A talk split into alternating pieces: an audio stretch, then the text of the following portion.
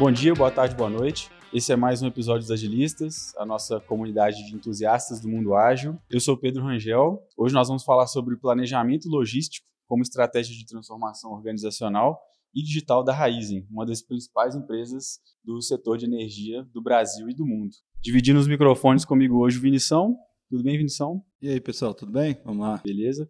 E veterano aqui do podcast também, Ramon Finelli. Bom dia, boa tarde, boa noite, não pode faltar. Prazer estar aqui novamente. Isso aí. É, Para falar da importância do planejamento logístico, né, da interseção com tecnologia, com negócios, a nossa convidada de hoje é a Renata Cabrini, da Raizen. Renata, seja muito bem-vinda, tudo bem? Oi, tudo bem, gente. Muito obrigada, viu, pelo convite aí. Fico muito feliz de estar aqui com vocês hoje. É isso, obrigado por ter aceito. Conta pra gente um pouco sobre você aí, sobre sua trajetória, o que, que esse tema significa para você. Fechado. Bom, primeiro, né, agradecendo de novo a vocês e todo mundo que me ajudou durante a minha trajetória chegar até aqui. Eu sou engenheira mecânica, sou formada pela Unicamp. É, durante meu período de faculdade, tive a oportunidade de morar em três países diferentes. Então, eu morei nos Estados Unidos, na Alemanha, fiz faculdade lá durante um ano e meio, e também na China. É, e desde sempre eu sempre busquei é, me atualizar, ampliar meus horizontes para me transformar numa líder mais ágil, né, e adaptável para esse novo ambiente aí que a gente vive é, globalizado e, e, cheio de, de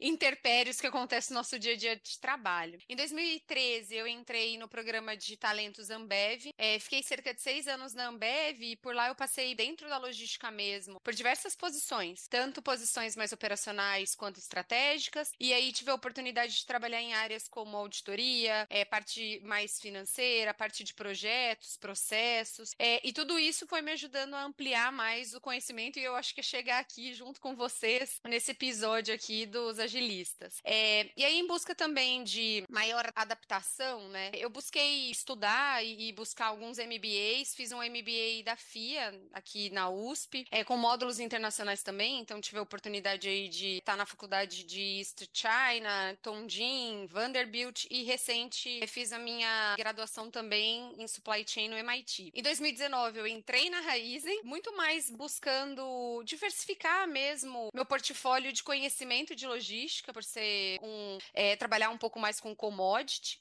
Estou é, há quatro anos na Raizen, e na Raizen já passei pela área de contratações, passei pela área de transportes, e agora atualmente sou gerente de planejamento e produtividade logística. E para quem então não conhece a Raizen, nós somos uma joint venture entre a Shell e a Cosan. Somos a quarta maior empresa de faturamento do Brasil. E como você disse no começo do episódio, a gente quer redefinir o futuro da energia. A gente tem mais de 40 mil funcionários, é, a gente tem mais de 35 parques de bioenergia. É, hoje o nosso, a nossa receita líquida é de cerca de 245 bi e nosso EBITDA é de 15 bi. Aí uns poucos dos números da Raizen para vocês. Bem impressionante. Bem grande. É, os números da Raizen são tão impressionantes quanto a riqueza dessa sua trajetória, inclusive. Renata, parabéns, viu? Obrigada, obrigada. Muito bom. Você falou de adaptabilidade aí, já é um dos primeiros conceitos que a gente gosta muito de falar aqui na DTI, né, Ramon? É que a gente considera em liderança ágil é, ser, ser adaptável como uma das principais competências aí. Então, parabéns, legal demais. É, a gente conheceu a Renata e o case da Raizen no Agro Executive Summit. Para quem não conhece aí, a Raizen investe pesado em inovação, com diversos programas e iniciativas para fomentar a tecnologia, a otimização de processos, né, Renata? Então, antes da gente mover um próximo um pouco mais denso, conta para a gente, por favor, o que, que compõe de fato o planejamento planejamento logístico, né? Para a gente só nivelar um pouquinho de, de, conhecimento aqui com o nosso público e como que ele configura uma peça-chave aí na estratégia da Raizen. Claro, claro. Eu vou tentar conectar um pouco com o fórum que a gente acabou se conhecendo, pode claro, ser? Com certeza. É, no fórum, a gente teve a oportunidade, né, de apresentar um pouquinho. A gente estava com um tema é, evitando tragédias e garantindo a produtividade. Então, nesse fórum, a gente teve a oportunidade de mostrar os principais drivers da supply chain chain, e a gente focou em dois principais, que era SSMA é, na essência e excelência no planejamento e execução, né? É, e quando a gente fala um pouco de SSMA na essência, a gente sempre... O que, que é o SSMA, né? Segurança, saúde e meio ambiente. A gente sempre buscou, junto aos nossos parceiros, desenvolver parcerias de longo prazo. Então, a gente tem manual de transportes e a gente tem uma agenda da rotina com bastante disciplina que garante com que a gente sempre esteja incentivando é, e ajudando a modelar e a desenvolver o comportamento dos nossos parceiros, né? E com isso, a gente mostrou bastante um, o trabalho de melhoria contínua que a gente faz, reuniões frequentes, workshops, como que a gente engaja, uso da tecnologia nos nossos caminhões. Então, a gente tem caminhões com bastante tecnologia embarcada, que hoje ajudam e orientam a gente, de certa forma, né, a prever riscos, a antever cenários, a entender como o nosso motorista ali está em termos de fadiga, e eu acho que grande parte do sucesso que vem né,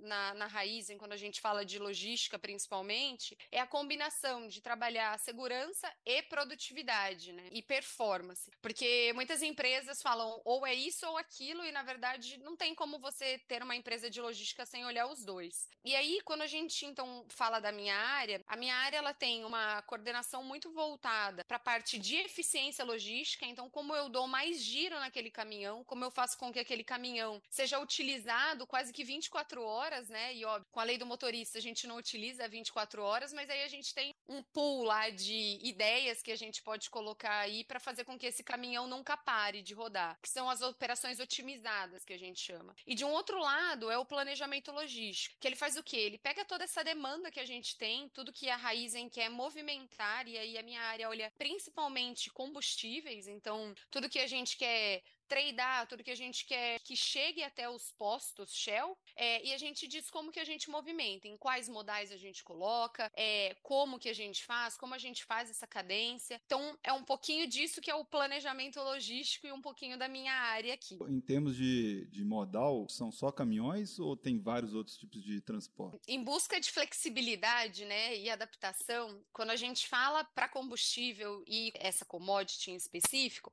a gente trabalha com quatro modais modais principais. Então, a gente tem caminhões, a gente tem duto, a gente tem ferrovia e a gente tem balsa também. Legal. E, Renata, te escutando falar, dá uma impressão né, da grandeza e complexidade que é esse trabalho de planejamento é, logístico. Acho que seria interessante você comentar um pouquinho dos principais desafios, né, pensando que a gente está falando de um mercado de commodities, pensando no desafio né, do nosso país com relação à logística. Acho que seria interessante conhecer um pouquinho da sua perspectiva nesse ponto. Claro, claro. E todo mundo que trabalha com planejamento, eu brinco que a certeza que alguém que trabalha com planejamento tem é que o plano vai mudar.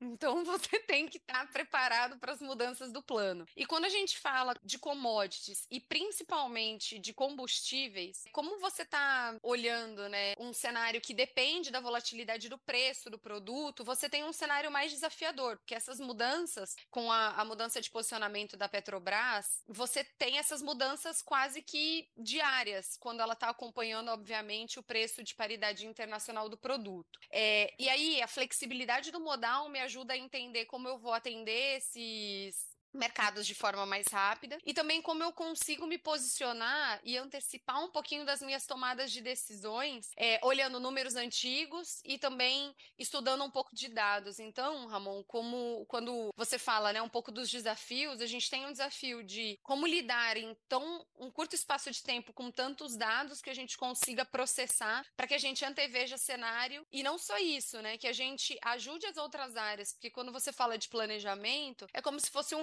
regente de orquestra. Você tem que garantir ali que você está passando qual, qual é a, o ritmo da música correto. E se o ritmo muda, você tem que ser capaz de ser ágil para conseguir fazer com que todo mundo se adapte. Então você tem que estar sempre dando call, acompanhando retroalimentando e tem esse papel um pouco de, de ser o, o, chato e o fiel da balança ali, sabe? Eu acho que esse é o principal desafio quando a gente fala de planejamento. É, Renata, acho que você já até deu um spoiler aí do que, do que a gente perguntaria aqui em seguida, que é como a tecnologia está sendo aliada de vocês aí nesse processo de, de se adaptar a essas mudanças, essas incertezas é, e impulsionar de fato a agilidade da raiz, né? Você pode falar um pouquinho para a gente? Claro. É, eu, assim, a tecnologia, a gente usa ela é, muito para entender e, e, solucionar algumas dores crônicas que a gente teve. Contando um pouquinho da minha jornada desde que eu sentei na cadeira, desde que eu sentei na cadeira, o que a gente buscou, na verdade, fazer antes de falar sobre tecnologia foi identificar realmente qual era o papel e responsabilidade da área. Porque muitas vezes eu acho que as empresas, né, a gente acaba, ah, vamos colocar tecnologia, mas sem entender o que, que eu preciso fornecer para os meus stakeholders, o que, que eles esperam de mim. Então, a gente começou numa jornada de identificar realmente o que, que eu recebia, então o que, que eu recebia das outras áreas, como eu processava isso aqui dentro e o que, que eu fornecia para essas áreas, em prol de entender o que hoje eu forneço é o que eles esperam, e a gente percebeu que tinha algumas divergências. E dentro desses processos que a gente começou a mapear, o processo que a gente tinha mais crítico é o processo que a gente chama de plano logístico, que nada mais é do que eu pegar todo esse volume que eu recebo e dizer em qual modal eu vou colocar, qual que vai ser o tempo e movimento desses modais, né, é, circulando por aí para eu garantir a contratação correta da quantidade de caminhões, é, a quantidade correta de estoque e assim por diante. E quando a gente mapeou todo esse processo, a gente achou algumas dificuldades e algumas dores muito grandes. Primeiro, né, essa quantidade de dados, então a gente tinha mais de 150 premissas,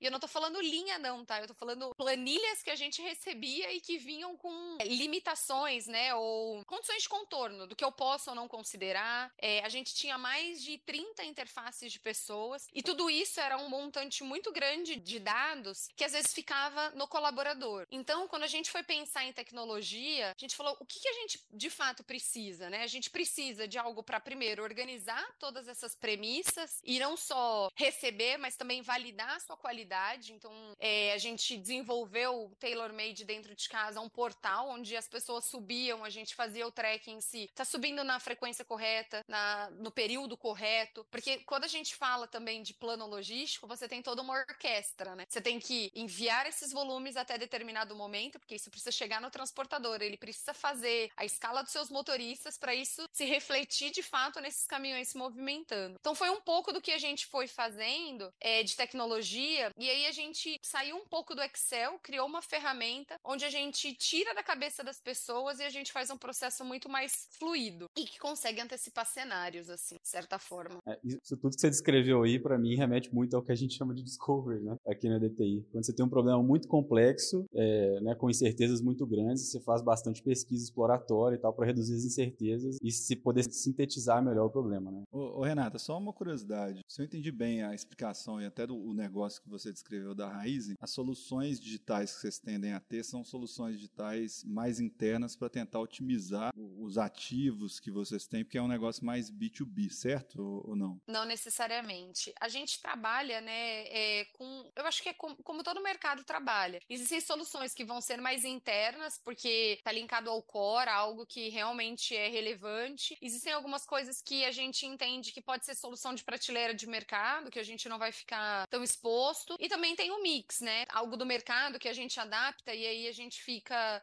é, depende do tipo de tecnologia, depende da área, depende do momento que a gente está e o quão aquilo é relevante e importante para o core competence da área e da companhia. Então, não tem uma bala de prata, assim, sabe? Uma solução matadora. Entendi. Mas do ponto de vista de o negócio da Raizen é a distribuição de energia, mas normalmente é para outras empresas, certo? Vocês não chegam a distribuir para um cliente final, vamos dizer assim, um, uma pessoa, né? É, é que assim, a Raizen é, é um conglomerado de várias empresas empresas. E a gente até brinca que a própria Raizen, ela tem maturidade diferente em cada uma dessas empresas. Então, quando a gente fala, por exemplo, é, a Raizen ela é dividida em Raizen Energia e Raizen Combustíveis, né? Tudo que eu tô trazendo aqui é linkado a Raizen Combustíveis, que é a gente fazendo a movimentação da molécula em si. Quando a gente fala de Raizen Energia, dentro da Raizen Energia você tem a produção de açúcar, então você tem todo o trabalho de produção de cana e aí tomar a decisão, essa cana vai virar açúcar ou essa cana vai virar virar etanol. É, e aí você tem toda a nossa venda também de energia, e aí ela pode ser uma venda de energia B2B ou até uma venda, é, agora que a gente está fazendo algumas proximidades com algumas startups, a gente tem o Pulse, é, vendas para clientes finais também. Então, depende do business que você está falando. E por isso que eu falo, a Raizen é muito grande, porque quando você fala de energia, hoje a gente está abrindo uma frente de trabalhar, por exemplo, com é, ZAF, que é você refinar o etanol etanol e você chegar em determinados produtos diferentes da cadeia. A gente fala de biomassa, a gente fala de estocagem de, de CO2. Então, assim, tem diversas coisas quando você fala de energia, que aí tem coisas que a gente está estudando, que a gente está entendendo se faz sentido ou não. E aí é um ambiente totalmente diferente que eu não tenho nem propriedade, acho que, para falar aqui com vocês. Entendi, não, legal. Foi bem abrangente a explicação. Ah, bem, bem completo, bem claro. Eu tenho um ponto aqui que eu acho interessante, até pegando na linha do Vinícius, é que quando a gente conversa com outros parceiros nossos aqui também da indústria com relação ao planejamento integrado, e que naturalmente né, tem uma visão de logística, uma visão de demanda, de oferta também, né, da sua capacidade produtiva, um dos grandes desafios é conectar, digamos assim, os elos da cadeia. Né? E pensando no, no que você contou para a gente sobre a Raizen, é, e pensando muito na questão da logística, né, do modal é, de transportes, eu fico imaginando o quão difícil e quão é, complicado é a colaboração e, de certa forma, o engajamento e envolvimento, digamos assim, de todos esses elos. Né? E o próximo elo,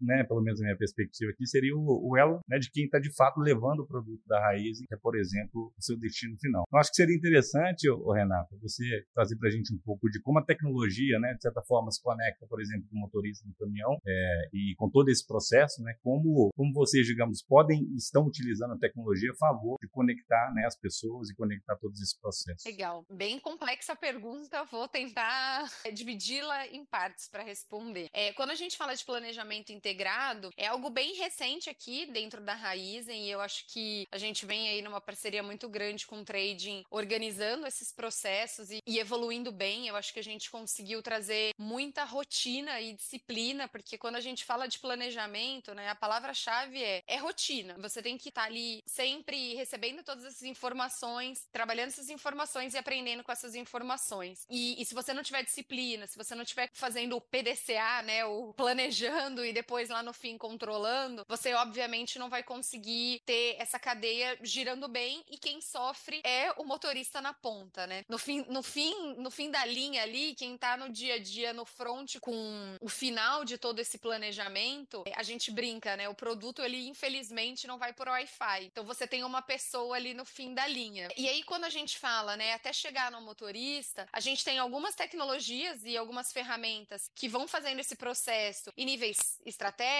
em níveis táticos e depois chega no nível operacional. Para o motorista isso tra se traduz, né, na verdade, num plano de que a gente fala num plano de coleta. Então, da onde ele vai, da origem A até o destino B, e aí se traduz em tempos e movimentos, onde a gente entende qual que é a cadência. Então, qual é a velocidade que eu vou ter essa venda desse produto, como que esse, como que o meu estoque vai estar tá sendo consumido, e aí como que eu preciso ir liberando esse motorista. Então, a gente tem algumas ferramentas que ajudam a gente a fazer também é, toda essa parte de como a gente manda esse plano para o transportador. E aí o motorista na ponta, ele acaba recebendo muito mais. Você tem que ir nessa origem, nesse destino, com esses tempos e movimentos. Então, para ele, acaba sendo uma orquestra muito mais de meu tempo, eu, eu tô aderido ao tempo, não estou. E aí a gente usa muito a nossa torre de controle, né? Que a gente olha também duas formas. Tanto a segurança, então essa torre de controle, ela olha ali. Meu motorista, ele tá fadigado. A gente, por exemplo, algo que eu acho bastante importante ressaltar e, e a gente ficou muito feliz com essa mudança agora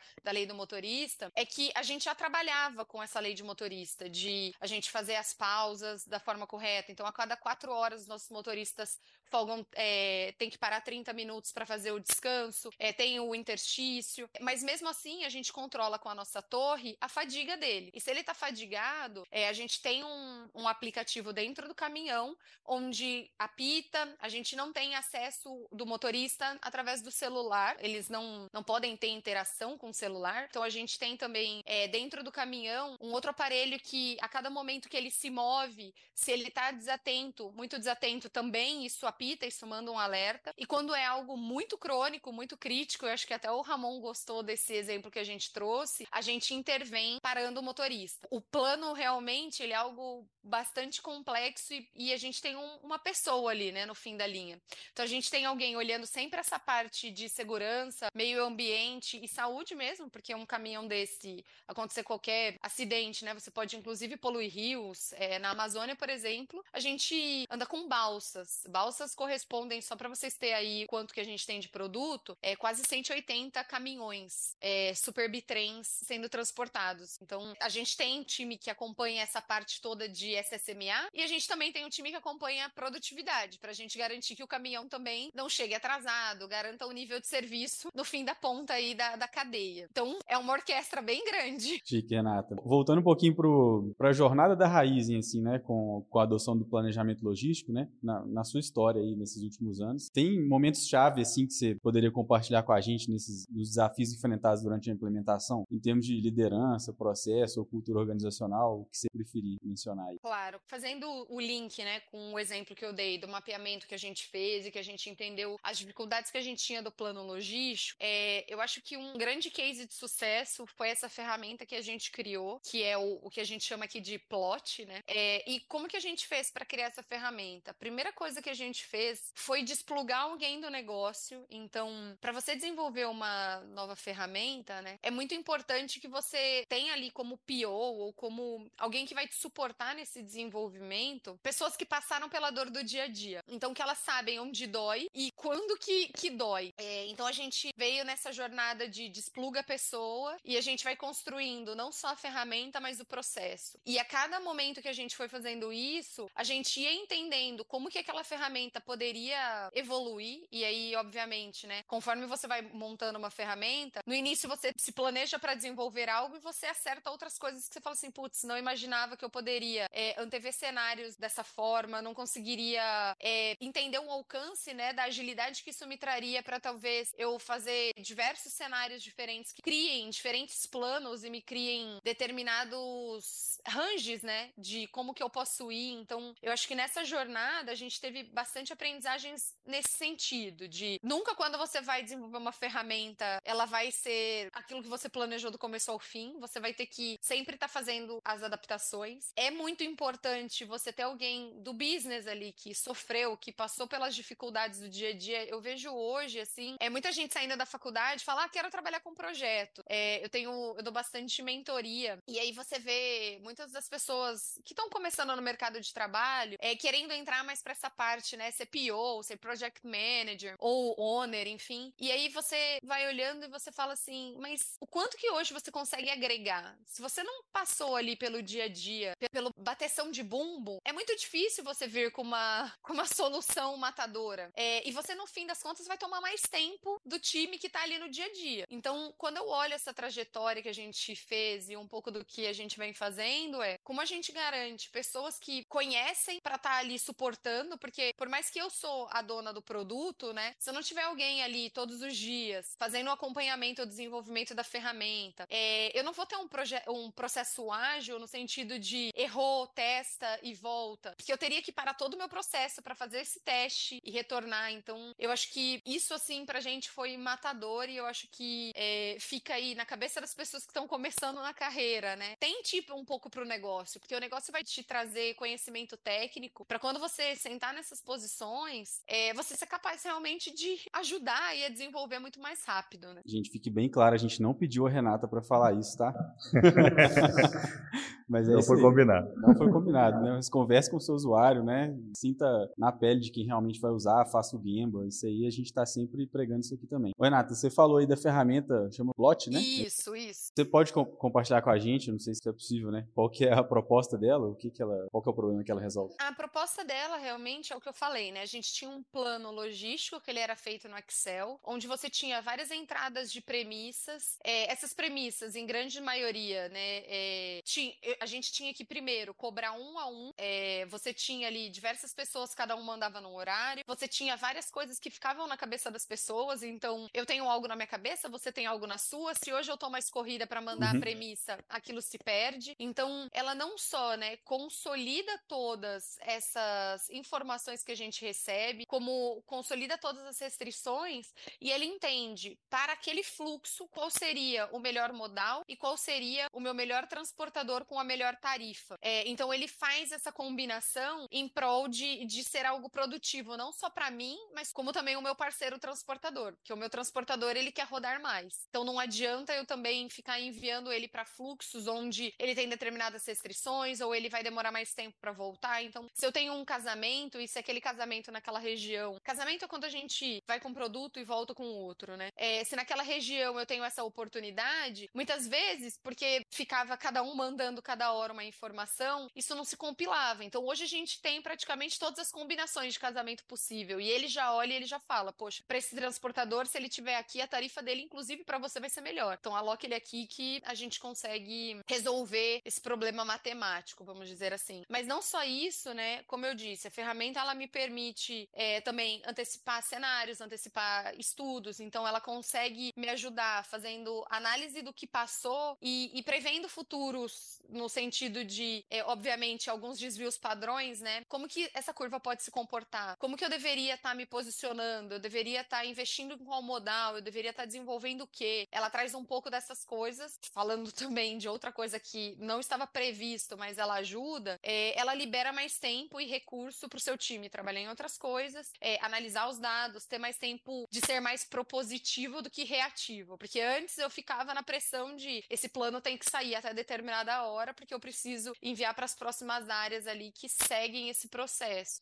E dessa forma gente consegue ter algo fluindo muito mais leve, né? E o, esse produto já está no ar, né? Já está rodando. Vocês já estão, já estão usando? Já, já, já. Só para vocês terem uma ideia, é, a gente aumentou a aderência do nosso plano, né? Que era feito na mão para o que a gente hoje faz. A gente ampliou em 7%. É, a gente conseguiu trazer. E, e aí, assim, 7% pode parecer irrisório, tá? Mas aderência ao plano de um, de um planejamento logístico que você muda diariamente. Só para você ter ideia, a gente faz. É, os nossos planos são semanais. Diferente de algumas empresas, né, que fazem planos mensais, é, quinzenais, o nosso plano é semanal e esse plano muda diário. Porque se você pensar que você tem a cotação do preço do petróleo, né, é, mudando o produto, você tem às vezes mudanças diárias de plano. 7% é bastante coisa. É, a gente aumentou muito a alocação também dos nossos caminhões frota fixas, então que são contratos é, de longo prazo que a gente tem. Fora isso, a gente conseguiu trazer mais agilidade no processo, a gente reduziu o processo total em quase um dia e meio. É, então, assim, tem outros benefícios que a gente consegue listar aqui, mas que também é, o que eu quero trazer é que toda ferramenta, às vezes a gente pensa só no ganho financeiro, mas tem coisas intangíveis que no momento que você está desenvolvendo, você não consegue mensurar ali, mas você libera tempo da, da equipe e no dia a dia para você achar outras oportunidades dentro da área. Então a gente conseguiu abrir frentes da área que não eram possíveis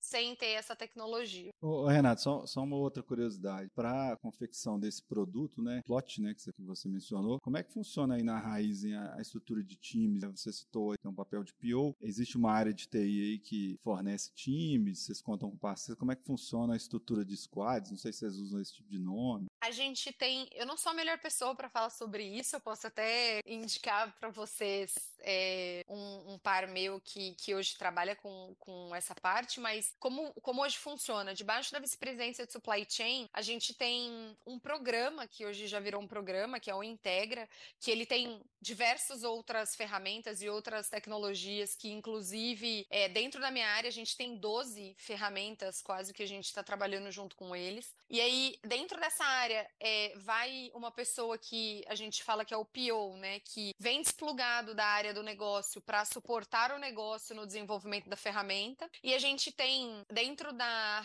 A gente tem a Raiz em Tech, que aí tem toda a parte de tecnologia, e a gente tem ali a parte de analytics, a parte de dados, a gente tem cientistas de dados, então a gente tem toda uma estrutura também que fica no nosso, é, no nosso CSC, né? Nos nossos serviços compartilhados, que suporta a gente nesse desenvolvimento. E aí a gente vai fazendo todas essas é, esses desenvolvimentos de projetos e, e, iniciativas que começam a crescer e a gente que tem potencial de destravar mais valores dentro da cadeia. O, Renato, até explorando um pouquinho com relação a essa organização, é, aqui na DTI a gente valoriza muito, né, tá no nosso DNA, a parte de adaptação, a parte de colaboração. É, e claro, né, pelo que você contou durante toda essa jornada, me parece algo que muda bastante a rotina das pessoas. Né? Qual foi o papel da liderança no sentido né, de, de desenvolver um ambiente no qual as pessoas tinham né, e têm a liberdade para poder se posicionar, para trazer ideias, de certa forma também como a colaboração foi colocada, né, digamos, nesse ambiente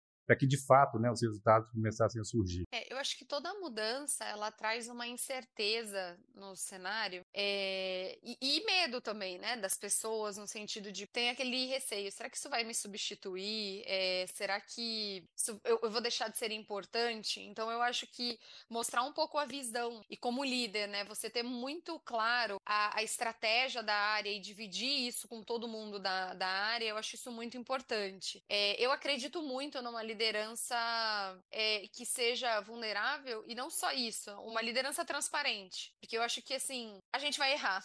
Eu vou errar, você vai errar, o meu time vai errar. E se a gente não tiver um ambiente onde a gente possa é, intervir, né? Falar, putz, não acho que tá legal. E, e o trabalho que a gente fez, hoje a gente é muito forte em SSMA porque a gente fez esse trabalho de intervenção ao longo do, do crescimento, né? E o desenvolvimento para hoje ter o SSMA na essência. E quando a gente fala em tecnologia e quando a gente fala em liderança, é algo que a gente trabalhou muito com os times. É, isso daqui é o que a gente vê como liderança, o caminho, mas quem vai intervir, vai dizer se faz sentido, se não faz, é você. E para isso eu preciso que você tenha conhecimento claro da estratégia, para onde a gente está querendo chegar, é, que talvez nesse primeiro momento você vai trabalhar mais. E assim, é, eu tenho muito a agradecer ao, ao meu time e à Raizen Tech, porque assim, foram horas e horas de trabalho, noites e noites em claro. É, não me orgulho disso, pelo contrário, era algo que, que falava muito com o meu gestor e ele concordava muito comigo de a gente precisa resolver isso logo, porque as, a gente está falando de pessoas, né? Então eu acho que ter conversado com o time, é, explicado, a gente vai passar por uma turbulência, porque nesse primeiro momento a gente vai ter que estar tá rodando as duas ferramentas. Depois a gente vai sair disso, mas dividir o plano estratégico com as pessoas eu acho que traz, traz clareza e segurança. E aí fica mais fácil a jornada. É, porque eu acho que às vezes a gente tenta trazer, puta, isso é algo muito estratégico, cara, o analista tem acesso. Eu tenho que confiar, ele tem que ter acesso, porque ele quem vai rodar, ele quem vai pôr a mão ali no dia a dia. Se eu, se eu não der essa autonomia, a gente acaba se viciando e virando uma liderança muito sufocante, né? Então eu acho que isso, isso facilitou, tá, a jornada. E aí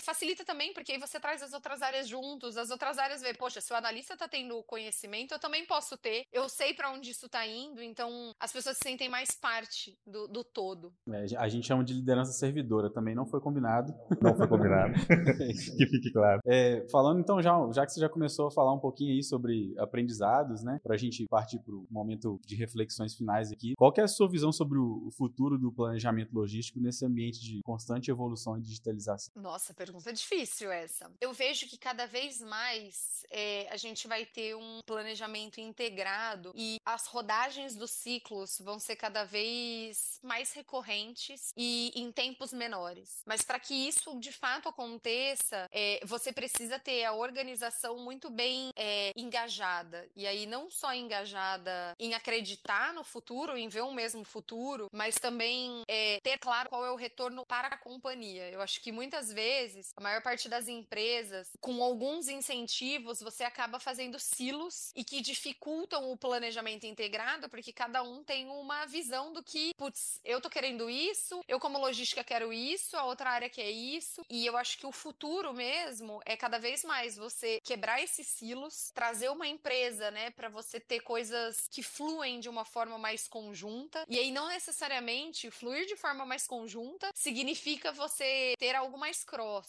não, você pode ter pessoas especialistas em cada uma das áreas, mas é como que você distribui a estratégia da companhia é, de uma forma mais homogênea para que todo mundo veja, tipo, essa tomada de decisão é o melhor para o todo e não o melhor para a minha área em específico. Então eu, eu vejo muito isso pro planejamento em geral. E assim, putz, uma pergunta que meu time faz: você acha que vai melhorar a quantidade de rodagens ou mudanças que a gente vê? Não, eu acho que tende a piorar e eu acho que a tecnologia vai ajudar a gente a fazer com que a gente esteja mais preparado para ter diferentes cenários. Então, a gente cada vez mais tendencia a ter diversos planos, né? Eu, eu brinco que é multiplanos. Dependendo disso, esse é o plano que você usa. Dependendo disso, esse é o outro plano. Só que para isso você precisa ser rápido, né? Então, eu acho que esse é o grande desafio, pelo menos que eu vejo pela frente. A solução eu ainda não tenho, tá?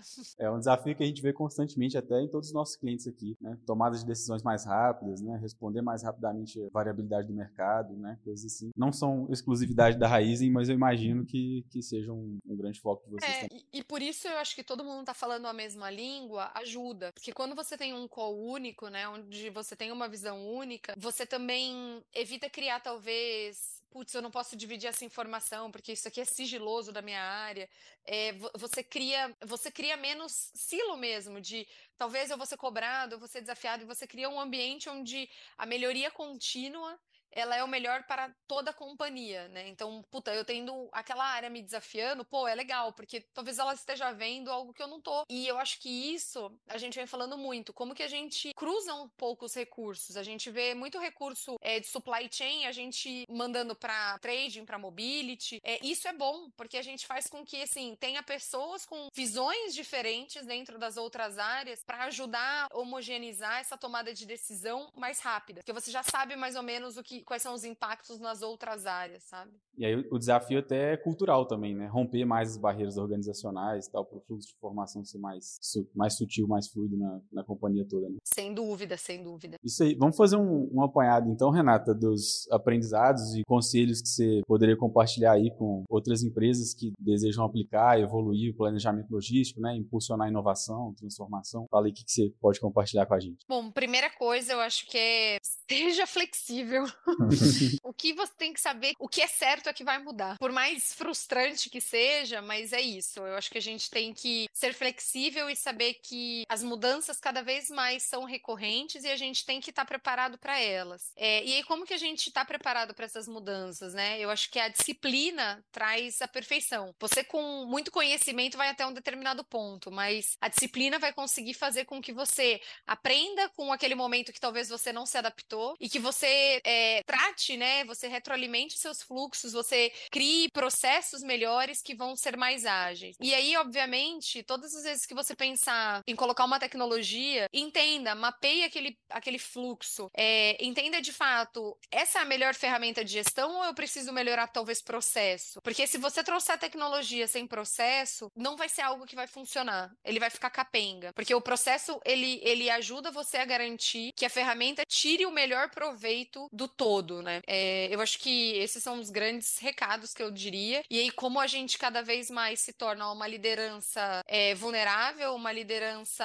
aberta para receber críticas, ouvir, né, os desafios, porque muito dessas, dessas tecnologias vão vir de quem está ali no dia a dia. Então, é, vai ser o seu analista subindo a mão e falando: eu estou trabalhando 16 horas, o que, que eu faço aqui? O que, que você pode fazer para me ajudar? E eu acho que a gente tem que estar tá aberto a, a ouvir, a entender as críticas é, que vêm para melhorar a área como um todo. Então, eu, eu vejo muito isso. Como a gente se torna líder. Você usou uma palavra, eu esqueci o, nome, mas. Liderança servidora? É, isso. Como você se torna um líder servidor. Porque eu acho que a grande diferença, né? Eu falo pro meu time, eu falo, a minha diferença para vocês é só que eu tive mais pecinhas do quebra-cabeça até o momento, mas isso não me diferencia de você. E muitas vezes, talvez você, dentro daquela peça, conheça muito mais, porque você teve mais tempo de analisar do que eu. Então, é, e aí você, sendo um líder servidor, você consegue de fato ouvir o que eles têm para trazer. Eu acho que grande parte do que eu evoluí, sem dúvida nenhuma, na minha gerência, foi com o input do meu time. Eu falei para eles, eu sentei aqui, não sabia nada, aprendi com eles, aprendo todos os dias. O máximo que eu faço é, é isso que vocês decidiram, vamos junto. E se der errado, a gente só vai se adaptar rápido, a gente tenta da outra forma. Eu acho que passar essa segurança para eles também é muito importante. Conselhos inspiradores, Renato. Obrigado.